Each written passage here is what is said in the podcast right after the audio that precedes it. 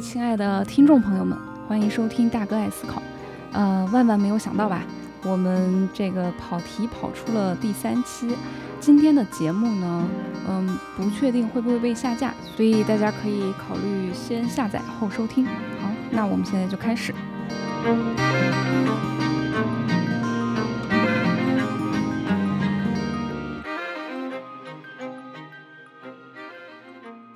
好，下一道题，呃，思勇 z z z 一说不知道还能问问题吗？老美现在闹大麻合法化，从医学的角度，大麻危害究竟多大？就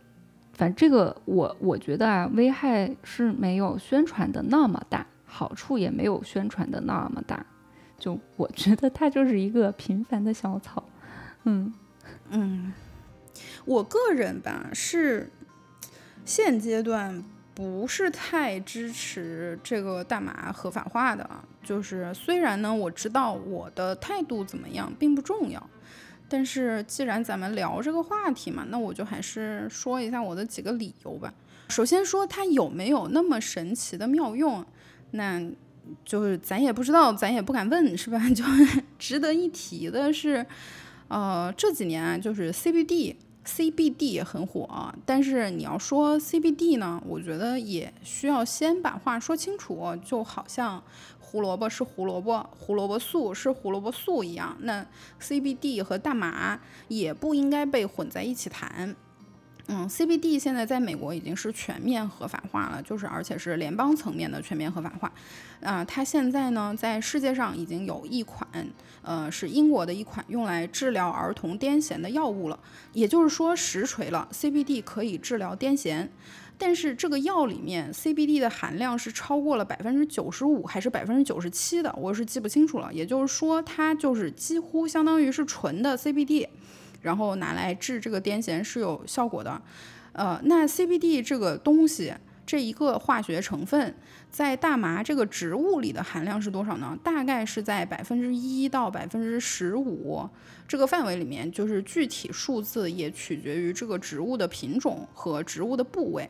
嗯，有一些品种含量高，有一些品种含量低嘛。然后再比如说杆儿里面的含量就比嫩叶子里面的含量要低很多。那此外呢，CBD 在各种宣传中，据说也是有非常多别的健康益处的。但这是据说，因为目前正经实验产生的正经数据还不够我们做出正经判断。你说到 CBD，其实 CBD 不仅是在美国，就是去年底联合国也有给它提出这个。也不是 CBD 吧，他们做的是大麻和大麻脂，就是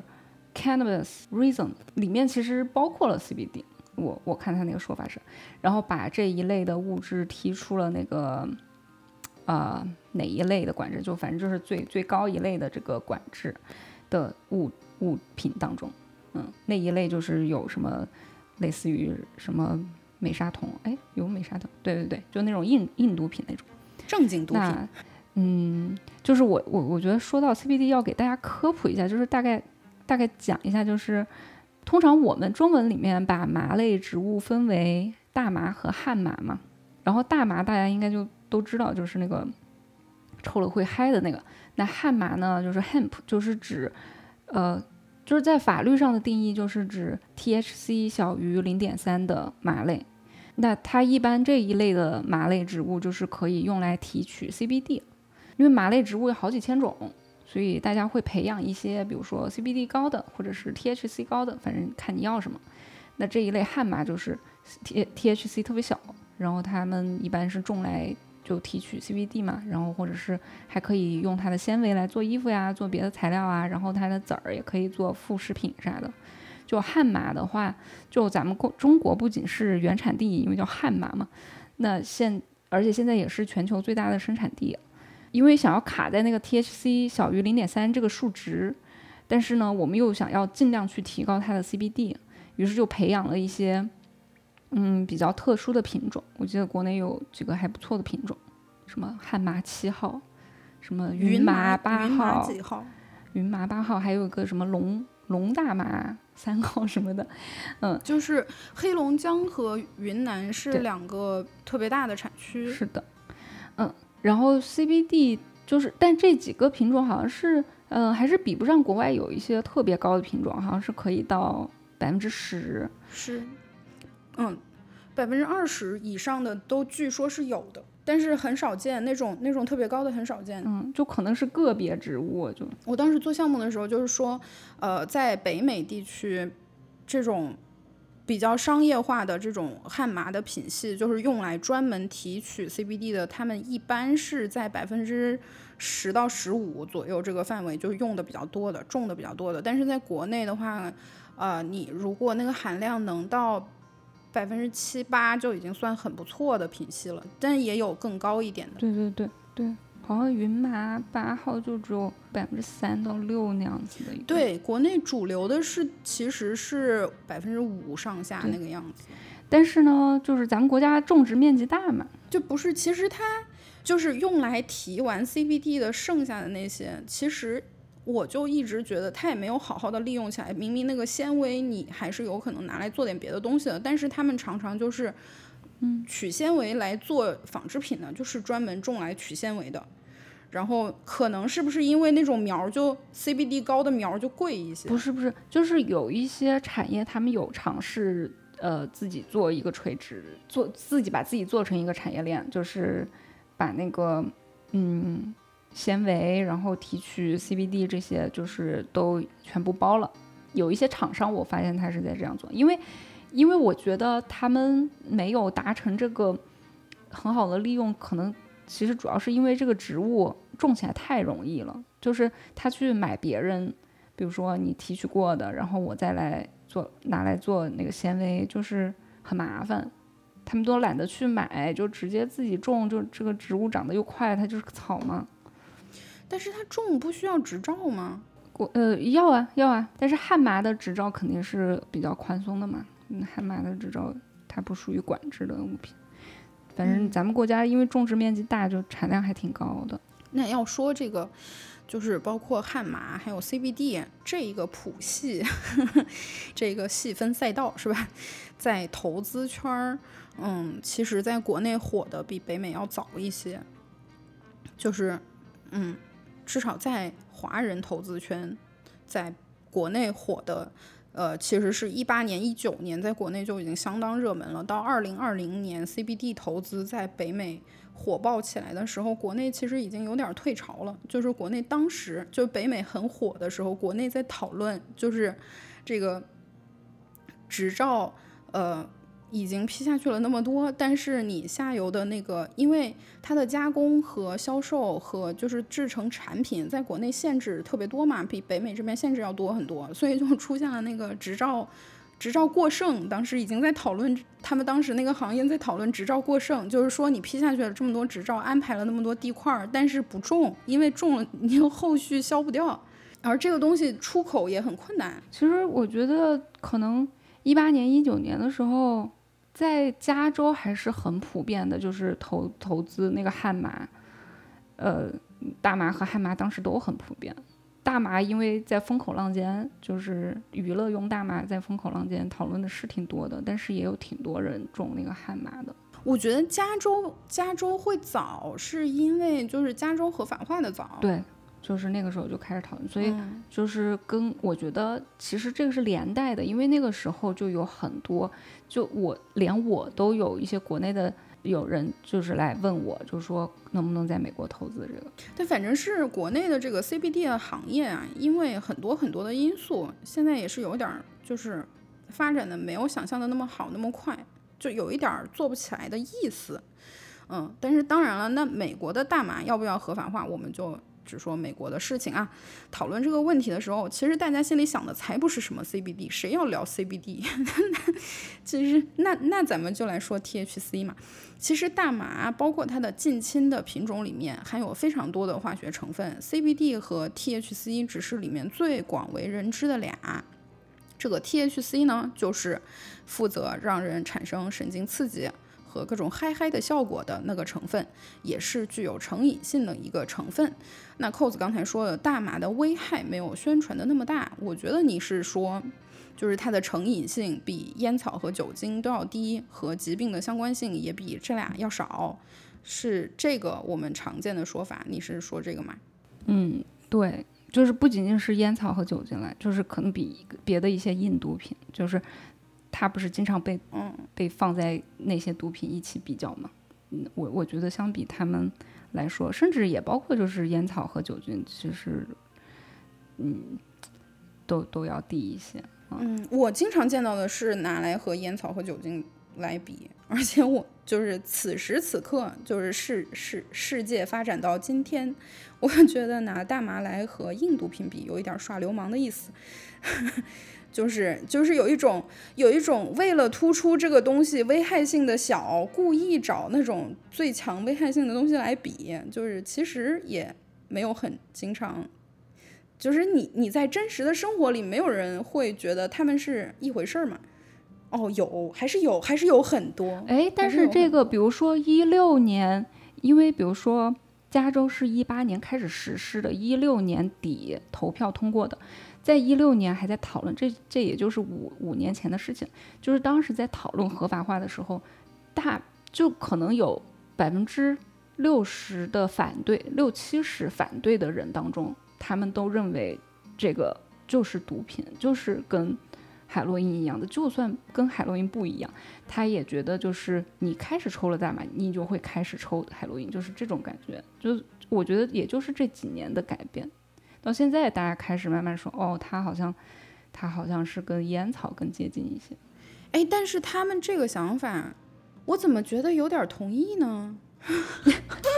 但是其实我觉得他们这个想法有一个问题，是因为影视剧吗？是因为影视剧吗？还是因为就是就是他们这个想法有一个问题，就是当然我不是说大麻就就就好啊，就是就是我我我也不是我，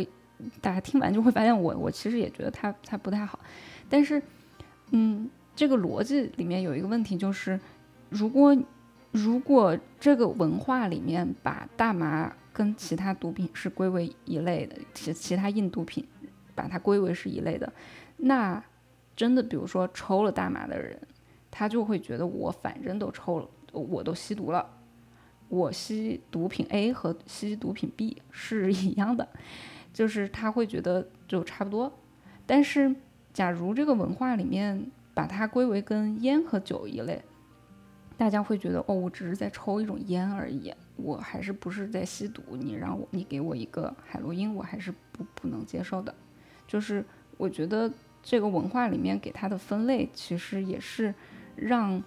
很多人，比如说开始抽了大麻，然后就滑向了更硬的毒品的一个原因。我不能否否认你说的这个情况的存在，但是我觉得 就是因为是这样，我我现在不知道我这个想法是从哪儿来的，就是但是我我确实好像有这么个印象，有可能其实就只是看电视看来的，就所以就是它不是真实的情况，但是但是我就觉得。那也有很多人，他并不是因为这个东西到底有没有被归为毒品，他现在就是说我体会到了一种嗨，但是别人跟我说那些东西更嗨，我已经知道嗨是什么意思了，我现在想要看看更嗨是什么意思。但是你你他是这样的抽烟喝酒也也会有类似的就是感觉，但是抽烟你你得要多抽几根儿。就是我觉得 啥玩意儿？抽烟不会嗨好吗？抽烟会根本晕不会嗨抽烟会晕，然后那不是嗨呀、对但是其实大麻就是你那个晕的感觉是不舒服的感觉，可是比但是他们那种晕是就是是舒服的晕，那也不一定，我以为是，就是大麻的感觉也不知道和他的那些毒品也不一样，嗯，也不一样。但但是大麻如果所以他就他就是体会到了一种美妙之后，他就想尝试另一种嘛。就比如说有有一些人，就是他他他不是说什么大麻或者是毒不毒品的，他就是用那种呃致幻剂，然后他也会去哎尝试过这一款，然后我再尝试一下另一款，然后包括抽大麻的人也是有的，他就是比如说我试过了这一款大麻，然后嗯我又去试另外一款大麻，因为他们说他们就是那个口味呀、换对感觉呀不一样，对啊。就是我我就是我觉得我是那种就是这个这个事儿，我感觉就是我觉得也挺。其实人人好像对新鲜事物都是这样的嘛。你一旦进入一个领域之后，你就会开始想说，那我现我现在知道了这个领域里面的一款，我想要知道其他款式是什么感觉的。对啊，就是就是因为他他尝试，他也是在这个这一个种类里面尝试嘛。对，是啊。但是我我的想法是，就是决定他对款式的选择的，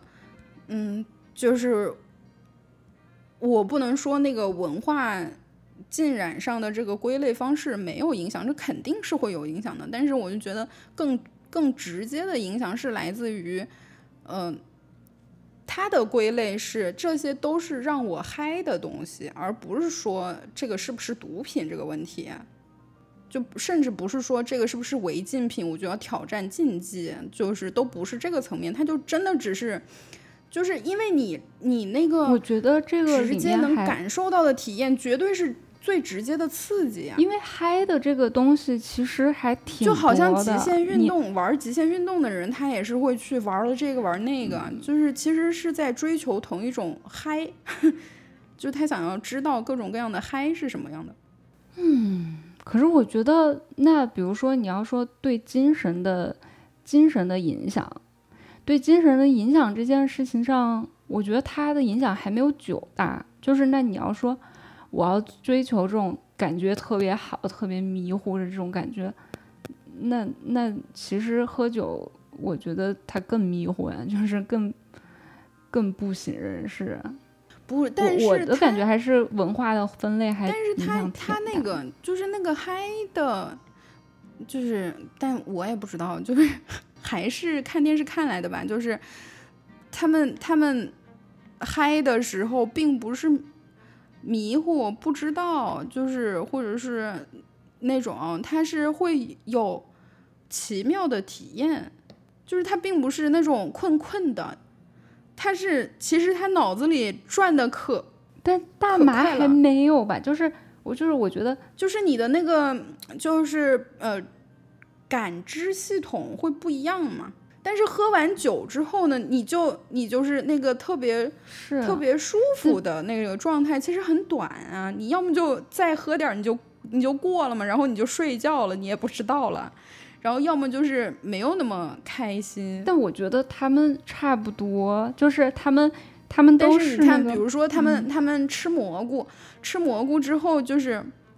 我听我听一个吃过蘑菇的人跟我描述，就说他当时是跟小伙伴去山里，呃，山里爬山，爬到山上，然后坐下来吹风的时候，就有一个哥们儿就拿出了蘑菇，然后他就挺好奇的，他就说，哎，问了一下成分，在网上查了一下，没有没有成瘾性，然后说，嗯，那个哥们儿又跟他说，这个玩意儿就是。吃下去以后，过一会儿开始起效，然后可能半个小时左右效果就退了，然后我们到时候再下山就好。然后他就吃了，结果他说不是半个小时退的，是两个多小时之后才开始逐渐消退。然后在那两个多小时里面，树的颜色和形状跟平时不一样。但树并不是说什么流动的树啊，变换的树啊，也没有那么神奇，就是不像电影里看的，好像它就突然间就开始是那种放射型，开始闪闪烁跳舞，就没有，就是树格外的清脆欲滴，云彩格外的洁白，天空格外的漂亮，就是一切都特别好看，就是还跟以前是一样的，但是全部是升级版的，嗯。然后他就说，他他那个蘑菇的效果退了之后，他回家以后就开始在那检索还有什么其他的蘑菇，其他的蘑菇吃了是什么体验，他就开始规划自己下一次要吃哪一款蘑菇了。对，就是我觉得，就是因为他，比如说在他的概念里面，这个东西它是一类的，就是就是真的，我就觉得这个分类影响还还挺大。就比如说我在。医院里面，我生病了，医生给我打一打一针吗啡，我不会上瘾，因为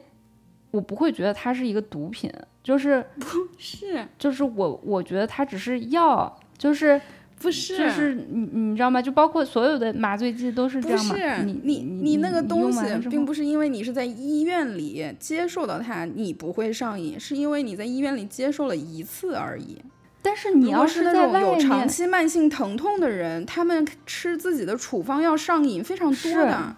这这个肯定是。那个是身体已经上瘾了嘛？我们在我们现在在说的就是就是这种心理上的。我同意你说的，他那个因为你没有把它会对它有影响，因为它会更倾向于去同类的物品里面寻找。但是我不认为这个归类是文化归类，而是效果归类。就是他从他的认知知识体系里面，他认为说能给我带来类似体验的东西有以下这些，那我逐渐升级我的体验，我就在这个库里面找，而不是参考。什么是毒品？什么是违禁品？它不是参考这个 list，它是参考什么嗨？我知道你的意思，但是我觉得文化的分类对人们行为的这个归归属还还是挺强的。就是我，比如说我刚才为什么说医院的例子，就是因为我不是一个非法渠道获得的一个毒品，就是我同样的物质，我是一个合法的渠道获得的，我不会觉得我是在吸毒。假如这个大麻，比如说今天它是一个。它它现在是非法的，然后我想要获得它，我第一次获得它，我就是在街头找了一个 dealer，然后 dealer 给了我一个悄悄悄悄摸着给了我一袋，然后我会觉得我在找这个 dealer 去买别的任何东西都是可以的，但是假如我今天就像就是现在已经突破了那个红线了，对，就就假如就像现在加州的这种状况，他们那些大麻店修的就跟就跟苹果店一样，就走进去巨干净，然后就是巨巨现代化科技的那种。然后全是 iPad 点单，然后就是我不会觉得我在一个街头跟一个 dealer 交易嘛，就是我买了它，我也不会意味着我真的可以去找 dealer 再去买一个印度品，就是我我是觉得这个分类对人的行为还是规训还是挺大的，但是当然了，也肯定也不排除就是有一些人他本身就是这种成瘾性很强，或者是。就很容易成瘾的人，然后他也很很很喜欢追求这种感觉。那这种人，你你不管合不合法，我觉得他很有可能都会去去尝试这些东西。觉得已经有点就是已经开始发散的有点远了，对，而且而且发散的这个这个具体问题，我觉得要想知道到底是怎么一回事，只能找几个。找几个嘉宾来采来问一问，就是你到底是为什么去选择了下一款产品？觉得找不到人。嗯，好吧，那我们就先把这个先放下吧，就还是先说回来。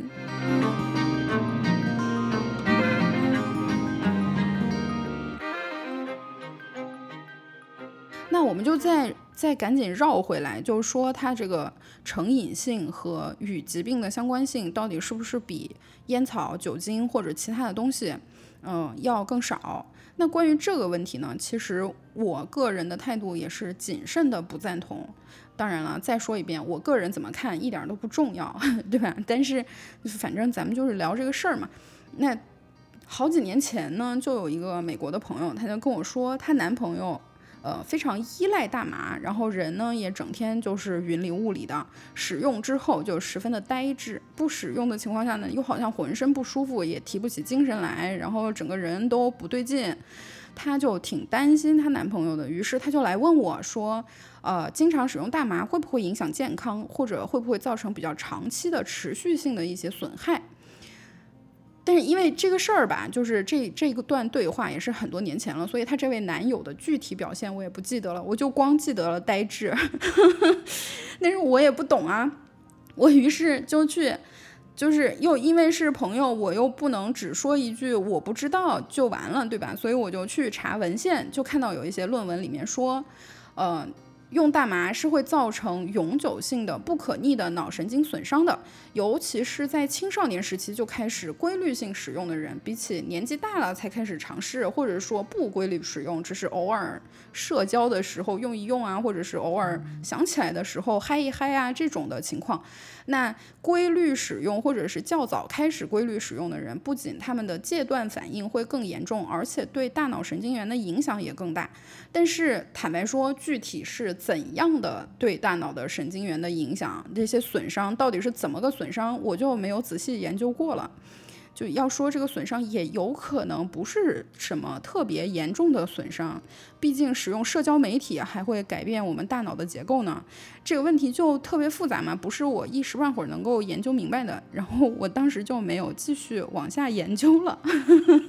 嗯，这个就不仅仅是你你一时半会儿研究不明白，就现在感觉整个科学界都没有研究的特别明白。但是你说的这个情况确实是的，就是我也认识挺多，就因为呼太多，然后长期呼太多，然后整个人天天都在天上那种感觉。我一般是安慰自己，他们这样总比天天酗酒打老婆要好一点，因为呼完叶子是比较秀、比较快乐嘛。但是我我觉得它还是这也还是它的危害，就并不能说它比酒好一点，它就是好的了。嗯。之所以我我前面会那样说，就是因为它另一方面，嗯，我也认识到确实有很多，呃，获得了它好处的人，就小到了失眠人士，大到癌症患者，都真实的得到了好处。呃，我之所以我要插播一句，大到癌症患者获得的好处是镇痛的好处，不是抗癌的好处啊。啊，对对对对，就是这里要说一下。但是癌症患者他们那个痛确实是。但是其他的止痛药非常痛，对，嗯，但是别的止痛药可能成瘾性更高，而且其实有有那个就是大麻，嗯，不是说提取的 CBD，就是大麻这个东西用来治癫痫，其实也是在呃一些癫痫特别严重，怎么都治不好，一天抽搐一百多次的那种人身上，也是会给他们开处方用的，就是哪怕是在那个放开之前。也是有这种情况，就是会开处方做医用的呃药品给他们使用的。哦，医用的是七几年就美国就就全部嗯放开了吧？这么早？嗯，这里打个补丁更正一下啊，呃，是从一九七三年开始，呃，美国各个州有美国的多个州开始对大麻去罪化，呃，去罪化的。就包括了把重罪变变为轻罪，嗯，甚至可能只是罚款。这里面包括了德州、阿拉斯加、缅因州、呃，科罗拉多、加州，还有 Ohio、呃，Mississippi 啊等等一大堆的州。那医用大麻合法化最早是加州，呃，时间是在一九九六年。好，补丁打完。对，是不是应该提一句哦？就是美国在这个大麻和相关产品上面的监管，其实是分三三大体上，你可以把它分成至少三个层层面。首先就是提取出来的这些东西算是就是没有成瘾性的，比如说 CBD 什么的算一类嘛。然后用作医用的大麻是一类，然后用作其他用途，就是他们叫做娱乐用的，嗯，是算另外一类。对。然后现在讨论这个全面合法化是，就是在讨论这个作为娱乐用途的这件事情。对，然后在这件事情上面呢，还分为州的级别和 联邦的级别。对，美国其实已经有二十几个州是呃做娱乐用途已经合法了的，只是现在联邦层面还还没有，以及那一些尚未合法的州就还没有合法化。就是我。我之所以一开始说，嗯，它好处没那么好，然后坏处也没那么坏，是因为就是在合法化这个议题上，当时在讨论的时候，整个美国社会它是分为两派的，就是两派他们在讨论的时候就只会说自己有利的那一方，然后完全忽视另外一方，而且甚至妖魔化另外一方。所以你看到的宣传经常就是，比如说主张禁止的人，他会把它描述成。像海洛因一样的印度品，只要你抽一口，你整个人这辈子就再好不了了。就是我觉得这个也很不是很有科学精神嘛，这个大家肯定都能看出来。那主张合法化的人呢，又会把它描述成就是包治百病，就是这个东西可好了，简直就是没有任何的副作用，然后它就是呃对人的身体有益处。嗯，这些打击它的人都是有政治和种种族歧视的目的的。我觉得这个也也不是很有科学精神的一个说法，所以我觉得它的危害和益处是一体两面的嘛。就是在讨论这个问题的时候，我们必须要合在一起看，就真的是没有他们宣传的那么坏，也没有那么好。但是这位这位听友是想说在医学上面嘛，但是那想要在这个问题上只谈科学精神，其实也挺难的，因为现在我们研究的结果不是很多。对，这个就是我认为在这里面的一个更大的问题，就是我们讨论它，呃，从医学上看它到底好还是不好，嗯、我觉得更大的一个问题就是，因为大麻这个东西长期以来是位列各国的管制药品清单的，所以你就很难获得它。但你要研究它，你必须要获得它，所以就没有很多研究可以开展，就没有很多研究数据。嗯、这一点呢，其实也是现在美国的 FDA 一直在嚷嚷的一个核心的问题。因为呃，在美国 CBD 不是在前两年已经全面合法了吗？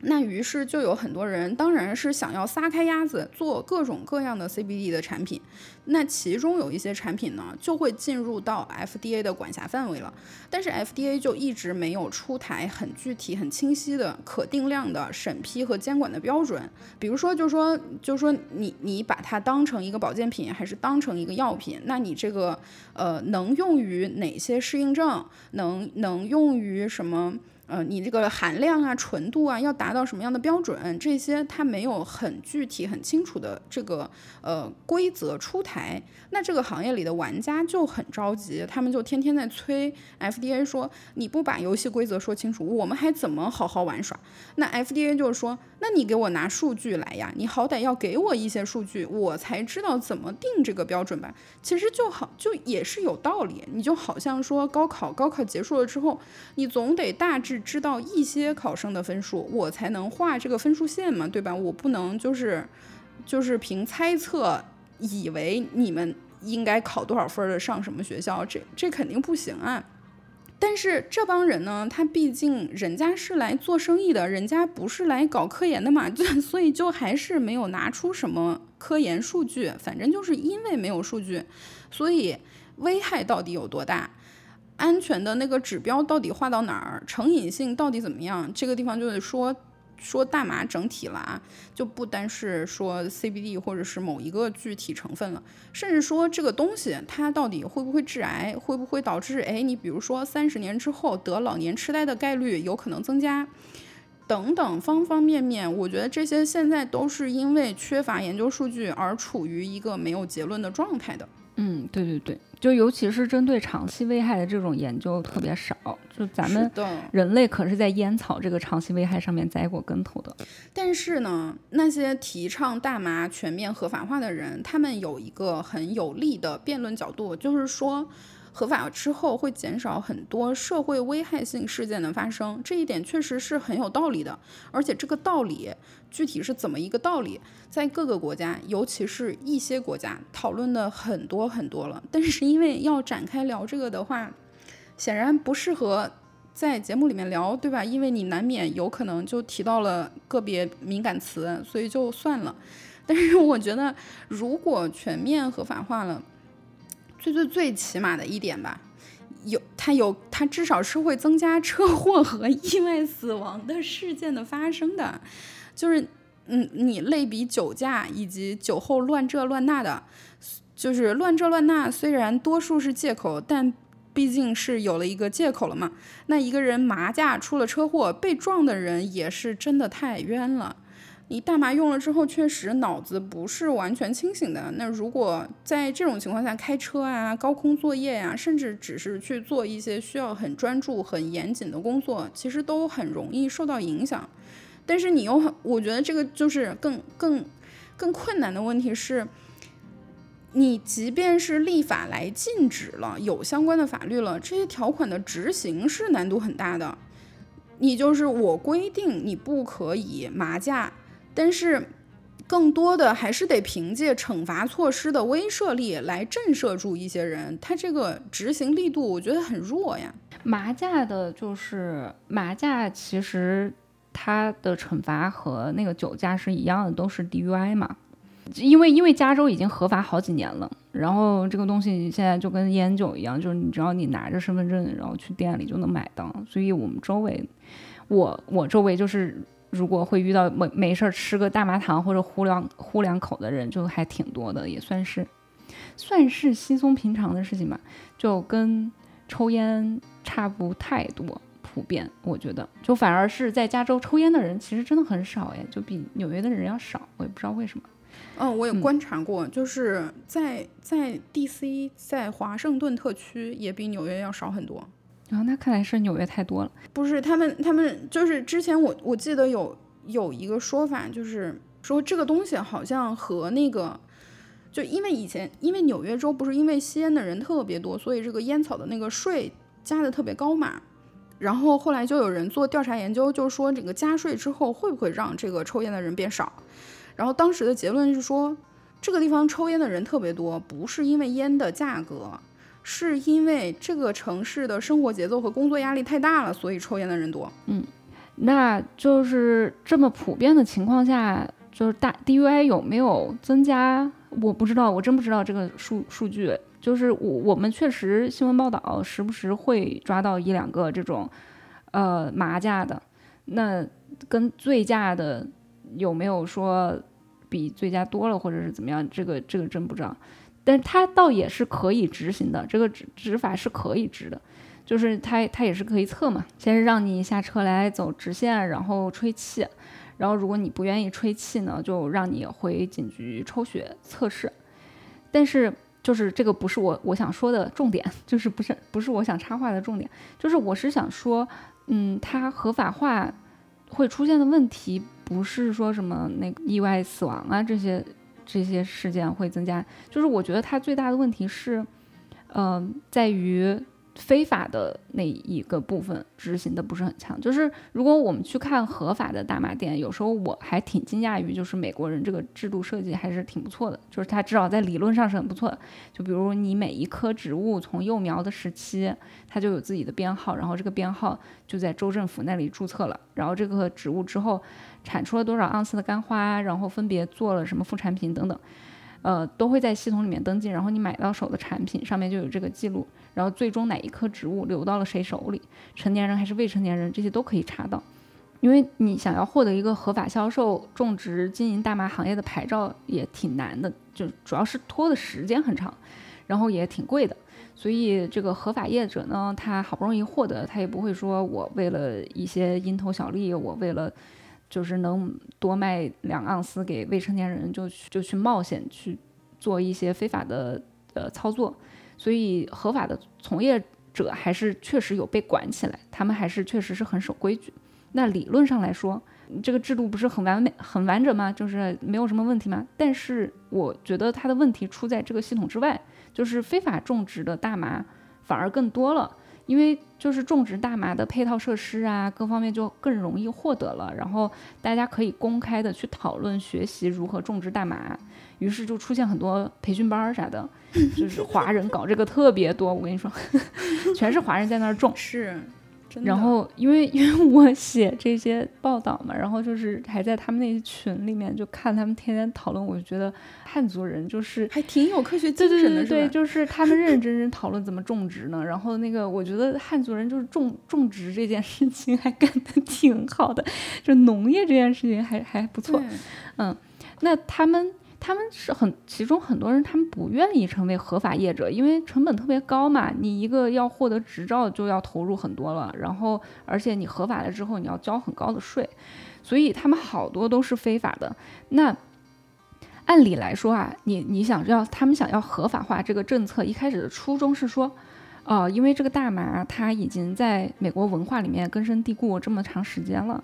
嗯，你想要禁止是完全禁止是禁不掉的。那你合法化之前，其实真的这些人想要买一个大麻也不是很难的事情，你找一个 dealer 就买了，很多人聚会的时候都会有人带，所以政府就会觉得说，那这些非法的行为我管不了，但然而实际又存在，我没有办法禁止它。那如果不管呢，它会有更糟的后果嘛？就比如说你在街头上就能买到的话，那未成年人也可以买。你街头买来的东西也没有质检，你不知道里面都包有啥，你可能加点别的毒品，就是没有没有人来检查这个东西。所以呢，政府就说哦，我立法，我把它管起来，所有的产品都要经过质检。那我觉得你想要这一套行得通的话，你必须要说你在提供了合法渠渠道的同时，你也要去严打那个非法市场，让这些业者就必须得要走合法路径。你不能说，现在问题就是非法路径路径更好走了，至少加州这几年，我的观察就是，嗯，整个大麻合法化的问题，它不是出在合法领域内部，内部它制度设计什么的都还挺好，大家都还挺规守规矩的，但是在外面这个非法的领域的执行不够。哦，原来是这么一个思路。哎，你这么一说吧，我就想起来两个事儿，就是就是，首先咱们上一期节目那个那 底下就有听友在那儿留言，就是说，哎呀，这个心脏支架以前一万多，现在七百块钱装了五个支架的老伯，心里能不痛吗？那些那些去就是刚刚放开合法化的时候，就规规矩矩去申请了执照，一步一步按照这个。呃，法律条款的要求来完善了自己的设施和流程的，然后结果现在，嗯，不知道有没有点后悔？看看邻居还是跟以前一样，而且不交税，自己突然觉得好像亏了。我我觉得就是任何一个东西，它如果假如说你真的决定了要做合法化这个东西。它肯定一开始都是这样乱的，对对，它肯定是要乱一阵子。而且你这么一说，我就想起来了，我以前也就是以前看这些投资项目的时候，也确实是听到有那个业者在那儿说，就是说，嗯，也不是业者，不光是业者，包括。一些呃，因为加拿大不是很早就放开了嘛，然后甚至一些加拿大的官方的统计数据都有显示，从合法化之后的接下来的那几年，黑市交易量更加活跃了。是的。但要我说啊，就是你从美国政府的角度，他愿意合法化。其实我觉得最主要，我暗搓搓的觉得，他最主要还是从经济角度来考虑的啊。就那么多的税收收入，眼睁睁的就看着他流走了，收不上来，那他肯定不乐意嘛。对你不仅收不上来，还把这个钱送给了敌对势力，送给了黑帮和毒枭。对，就是相当于变相资助了对手，这难受死了。那要说起来，合法化之后。会不会这个大麻的价格下降呢？因为你就是交易量也更活跃了，然后获得产品、获得产品、获得设备都更容易了，然后市场竞争也会带起来嘛，逐渐的，那供需关系可能就会发生变化，然后有可能因为这个价格的下降引起使用量的增加呢？就是，嗯，这只是一个纸上谈兵的想法啊，我就只是说有没有这种情况啊？我观察到的是价格没有降。呃，现在的合法的价格是特别贵，但是现在非法市场的价格特别便宜，因为非法市场好多人都去种，就是种到他种到他们现在他们他，而且他不用租店面，就是种到现在他们他们非法种大麻的人都不想种了，就是 他们就是说我靠这这赚不到钱了，他们就说这价格跌的太跌，然后他们现在就关灯就去休假去了。就是 重到这种程度，对，但是合法店的价格还是挺贵的。嗯，去年前年的时候，就是前年一九年的时候，那个 CBD，呃，这个这个领域已经开始出现，就是原材料价格一降再降，从最开始一磅，呃，两三两三千美金吧，然后一公斤还是一磅两三千美金，就是反正那个单位价格从从三千多美金。在一年多的时间里面降到了一千多，对，就是呃，当然我刚才说就是价格没有降，贵的要死啊，就是，当然你就是跟谁比，你销给终端消消费者的嘛，对，就是而且你要跟谁比，就是你要说哦，合法化之前大家在街头上就能买到二十块钱，但是现在你要去嗯店里买合法的，它包装又很精美，然后有人给你导购，然后就是各种品牌，就是。嗯，其其实它卖下来很贵的，就是你真的就是差不多一盒，里面大概五六根儿那种大麻烟，嗯，大概是六七十块钱。哎，其实这个也可以理解，就是你你，他说不定，就是这个不见得是因为合法化导致的，它就是因为这个商业运作导致的，就跟很多网红产品。是对对，其实是是相通的，就是突然这个东西很红了，成为了一种，嗯，一种小圈子的小圈子的标志，或者是一种生活方式的，嗯，代言，然后或者是一种潮流物品，然后那，它就会在包装啊、销售啊，然后让你的那个就是进店体验上面做各种各样的提升和做个性化、差异化，那当然它的那个成本就会上去。我跟一些业者就是了解过，然后反正业者跟我抱怨的就会说，哦，就是他们成本特别高，就是你就不说。那些种植啊什么，就光是零售店的成本，其实他们我的感觉确实也是挺高。就比如说，它的那个店，它的店铺的设计必须要跟普通店铺不一样，它可能要要用铁的门，然后要用那个墙里面必须要有钢筋的，然后那个放现金的地方必须要是那种就是银行的那种柜子，然后你你必须要有那个有警卫，然后。你比如说平时取钱什么，你得要雇那个押押送的那个运钞车啊什么，就是我觉得他们确实成本会比普通的零售店要高很多。哦，你说到这个平时运钱要用那个押运车，然后我就突然想起来一个事儿，也是挺逗的，就是他们这个美国的那个叫什么银行的一个联合协会还是什么玩意儿，还是之类的，不是也是在一一八年年底还是一九年年？下半年的时候才通过说可以给这些商家开商业账户，就是他们以前你赚到钱，对对对，你开不了户去存，可逗了。我觉得以前就是加州刚合法化第一年的时候，那些人他们怎么交税？他们 拿着提着现金去去那个市政府交税。对，我当时是看到，就是真的是大麻袋的现金提着，然后那个业主就当时还采访一个业主，那业主说我好害怕，他说我提着那个现金走在当趟的那个公园里面，然后我说，他说他说好害怕，但是我要去交税。然 后太逗了，对我当时反正是我有印象，就是看到说那个呃银行业可以开始给他们开商业账户了，然后我当时说哦，原来以前他们没有办法开呀，这个事儿太好玩了。对他们以前就只能现金交易嘛，然后。嗯，就是有一些公司就开始做那种就是虚拟货币的那个刷刷卡机，就是它可以及实时的给你转成虚拟货币，然后再再转回到钱，就是打到那个商商家的账户上。他们就想各种办法，就是让绕开。然后因为虚拟货币，因为虚拟货币巨大的那个。巨大的那个波动性，然后在在在这样一场交易当中，然后你去跟那个老板说，老板给我来来一盒大麻烟，老板说我看一下现在的实价是六十个狗狗币，然后你说好，那我刷卡你来转，老板说好的，那我这就帮你刷七十五个狗狗币，然后刷完了之后，这个时候你问老板说等一下，但是我没有狗狗币啊，那怎么办？老板说哦是这样的，他会实时的。转，你看此刻他给你转走一百零二个狗狗币，到我这儿的时候就变成了三十五个。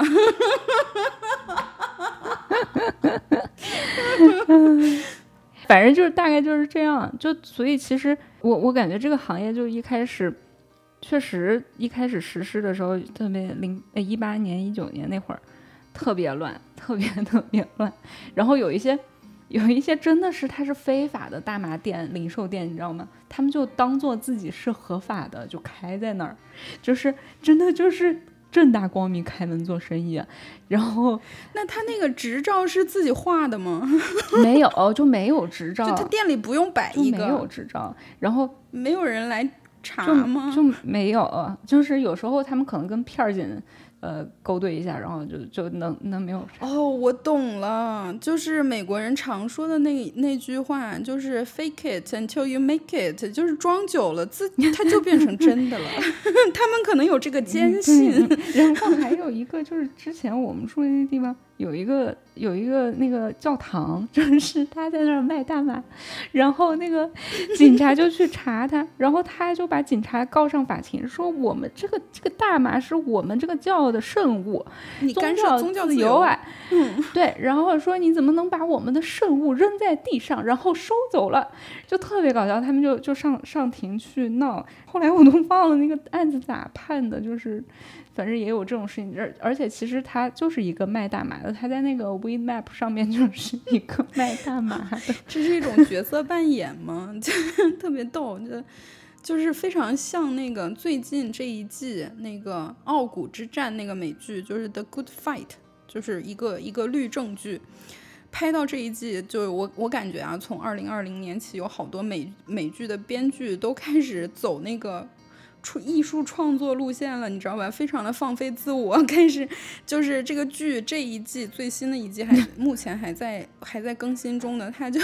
已经开始写的非常的现实荒诞主义的那种感觉。然后它里面就有一个人搞了一个模拟法庭，然后那个法庭呢，他只是演一演，然后但是是但是有一个人偷偷的在那儿拍他，想要把它做成真人秀的节目，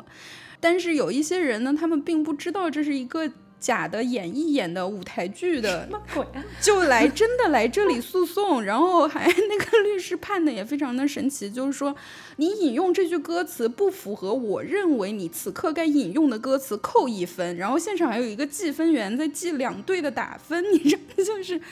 结果闹到最后，最荒诞的一幕是什么吗？就是警察有时候在街上抓到人了之后，比如说那些小毒贩，就是小喽啰们在交易的时候被抓到了，警察不是正经是应该送他去，就是收押之后，然后如果需要上庭的话，就会去正常的法庭嘛。但是正常法庭要排队。就 是警察就讨厌他们自己系统内部的那一套复杂的官僚主义的程序，警察就把抓来的人送到这个舞台剧法庭，然后让这个法官判了。这个法官他还就是因为获得了越来越多的关注之后呢，他还建了一个私人监狱，然后就收押那个小小喽啰，关监狱关关一个月，就是特别搞笑。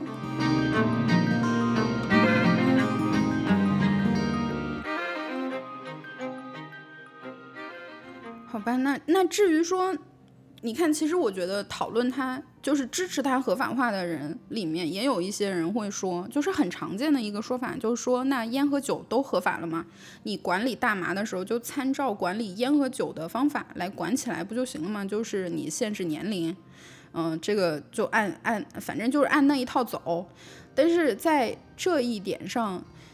嗯，我不知道，就是。这个想法就挺幼稚的吧，但是我觉得是对的。但我是觉得说，你看烟和酒的合法，是因为我们人类长长久久以来一直就在用它们，而且是相当大规模的在用。所以当你知道了它的危害性，或者就单说健康风险吧，知道这些风险的时候，为时已晚，想管也管不住了，那就只好一点一点的来收紧它，就是限制它的使用范围。主要的手段还得是靠宣传教育，让人们主动放弃使用这些东西。但假如今天有一个东西，你已经知道它有一定的风险了，在人类文明比当初更进步了一点点的这样一个今天，我们为什么要按以前的做法来做呢？反正，嗯，我是我是这么想的吧，就是但是可能我的想法就是加上前面说的其他的一些考量或者顾虑。我觉得好像我也比较老派，比较保守一点。嗯，我一直在想，就是大麻和烟酒比，它其实有自己的独特的性质，于是造成了它现在相关的法律就是一种有点尴尬的局面。就这个东西，它的天然属性说起来，危害和成瘾性，呃，也没有烟酒那么高。就当当然，现在这个研究也在进行当中，但普遍来说，看起来好像是，但不管有没有那么高吧，就是说。难道是说烟酒都合法了，它也应该合法吗？就是我觉得这个逻辑其实也不对。就是像兔子说的，就毕竟它现阶段没有被那么大规模的使用，那那我们既然基于现在这个阶段，就不要去开倒车了。当然，这个问题这一点，我觉得也要就是声明一下，就是至少在大部分的文化里面，因为我知道有在某一些族族群的文化里面，它是非常普遍使用的。嗯，然后这就是为什么在美国的讨论。这个东西的讨论里面，它有一部分的讨论是关于种族的，就是他觉得说，因为这个种族一直在使用这个东西，然后你现在说这个东西是是非法的，是按照你们的这个标准来说，它它是非法的，就是他们会觉得这是一种歧视嘛？就像其实国内也有啦，有一些少数民族他们使用大麻其实是非常普遍的，然后你跟他说这个是是非法的，然后他们也觉得很难理解，就是说我们世世代代都在用这个，对，一脸蒙圈，就啥 为啥？对对对，那当然就是说，我们在大部分的这个普遍的情况下来说，嗯，现在还不是一个大规模的被使用的状况，然后我们就不要去开倒车了。但是另外一方面，我也挺矛盾的，就是说这个东西它其实是特别好获得、特别好种植的。就是老一辈的人可能都知道这个东西，它就会在田间地头都会长嘛。像东北和云南农村的长辈们都知道，嗯，就是就不说解放前没有人管，就就是七八十年代都还是很普遍有当烟叶去抽的。而且很多长辈也知道这个东西可以榨油炒炒菜，但是要小心不要吃多了会头晕。就就是我我也在一些国内就是某些野外也看到过，就长在路边，就更不要说像云南这种万物生长的地方，就对吧？就那么多的音乐人、艺术家和外国人都最终住在了大理，那是有原因的，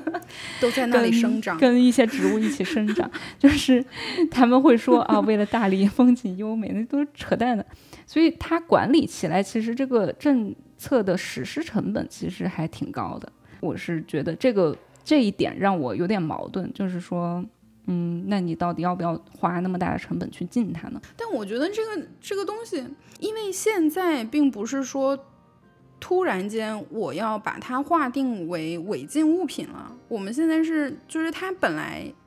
现状是违禁物品，现在是说要不要撤销它的违禁？对，就是要不要撤销它违禁，就是因为大家觉得这个东西你也禁也禁不掉。就是你进不干净的这个东西，就是它，它不是说，当然说你很多违法事情，就是你都是违法的，但是还是会存在，它它都不只是那种，它就是真的是不是那么好进。就比如说，其实你想说，呃，就说进蘑菇，那你，哎，这也都是同样的例子，就是它它就是会长嘛。我突然不知道是哪种 蘑菇，像牛肝菌这个东西，其实你吃多了也不行。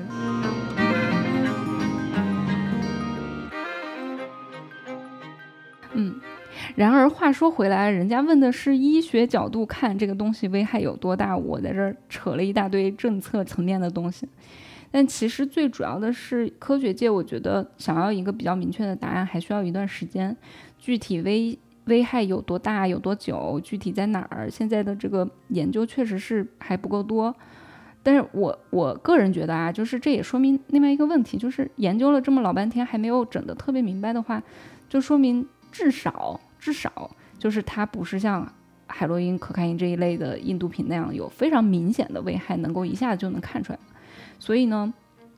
我个人觉得，就是最近，嗯，很多国家最近几年纷纷把它从最高级一类的管制药物当中去除，我觉得这个行为是没有什么太大毛病的。这也就是为啥我一开始说它危害没有宣传的那么大。但这句话的前提是它是有危害的，所以就是我觉得大家能不飞就别飞，在地上待着也挺好的。好的，那我们今天的节目就在这里结束吧，我觉得也说的差不多了。嗯，好，那大家如果还有什么呃各种各样稀奇古怪的疑问的话，也可以在下面给我们留言，然后我们可以。呃，通过这种答听有问的节目跟大家互动，然后另外也可以呃加我们的微信群，呃搜索“大哥爱思考”的拼音，然后这个微信号呢就会把你拉入群里，然后我们在群里面也可以互动。最后还要拜托大家多多帮我们转发。呃，以及给这个五星的好评，就是在播放节目列表的呃界面，然后你往左边滑，右边就会出现一个可以打五星好评的地方。我们在这里先谢过大家了，谢谢大家。呃，好，那今天的节目就到这里，感谢大家的收听。呃，我们下次再聊，拜拜，拜拜。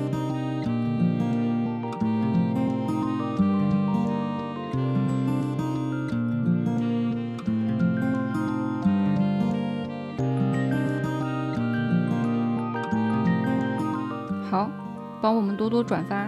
我没啥说的了，感谢大家收听，我们下次再聊。寇大哥说，就转发就行了，别的没啥说的。